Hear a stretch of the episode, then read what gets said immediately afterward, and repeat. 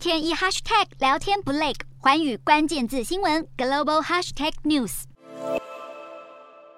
美国 FDA 专家在十四号的会议中判定莫德纳疫苗对六到十七岁的年龄层安全有效，建议主管机关授权使用。不过，莫德纳疫苗对于十八岁以上的接种者恐怕会造成更高的心脏发炎风险。根据疫苗安全资料库数据，十八到二十九岁的男性在打完第二剂莫德纳疫苗后，发生心脏发炎的几率是每百万剂有九十七例，而 BNT 则是每百万剂八十一例。不过，官方也补充，对于疫苗和心脏炎的整体研究结果并不一致。新冠疫情蔓延两年多，其实各国的疫苗政策也逐渐松绑。譬如加拿大从二十号开始，坐飞机或火车的乘客不必再强制打疫苗。还有欧盟各国政府因为疫苗采买的太多，但施打民众又不断减少，可能出现数百万剂的疫苗就要被浪费掉。于是欧盟正在对药厂施压，想要重新协商订购合约。目前辉瑞和莫德纳都同意延迟交付接下来的疫苗，但要直接下修订购量还难以达成共识。